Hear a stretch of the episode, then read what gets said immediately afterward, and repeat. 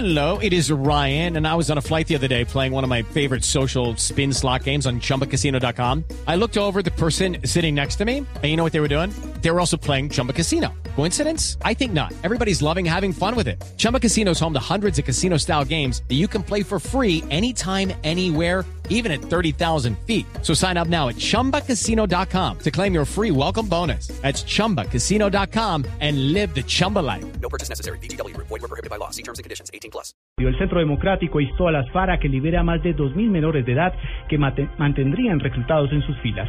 Simón Salazar. La representante del Centro Democrático Margarita Restrepo aseguró que la guerrilla de las FARC tiene en sus filas a más de 2.000 menores de edad reclutados. Esto de acuerdo con cifras del Ministerio de Defensa y de Investigaciones de centros académicos. Pidió que como gesto de paz, a más tardar el 11 de agosto, todos ellos sean liberados. Entonces, si nos los entregan el 11 de agosto, que sería el primer acto de paz de las FARC, porque yo en estos mil días no he visto un solo acto de paz de las FARC. Y mucho me temo que si la justicia colombiana es la Corte Penal Internacional no lo va a hacer. Y estamos documentando todo de una manera adecuada y haciéndolo llegar a las instancias pertinentes. Además, enfatizó la necesidad de investigar los crímenes de naturaleza sexual contra los menores, así como de que los autores de estos delitos paguen por ello. Simón Salazar, Blue Radio.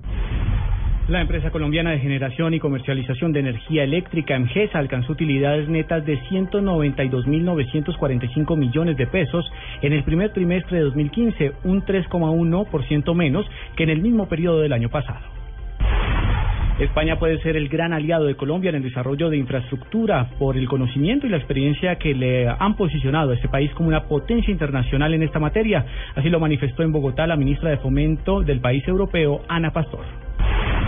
Desde el próximo 8 de junio, cerca de 48 mil usuarios del Portal Sur podrán utilizar y recargar cualquiera de sus tarjetas que existen dentro del sistema debido a la situación y sustitución de torniquetes ubicados en este punto.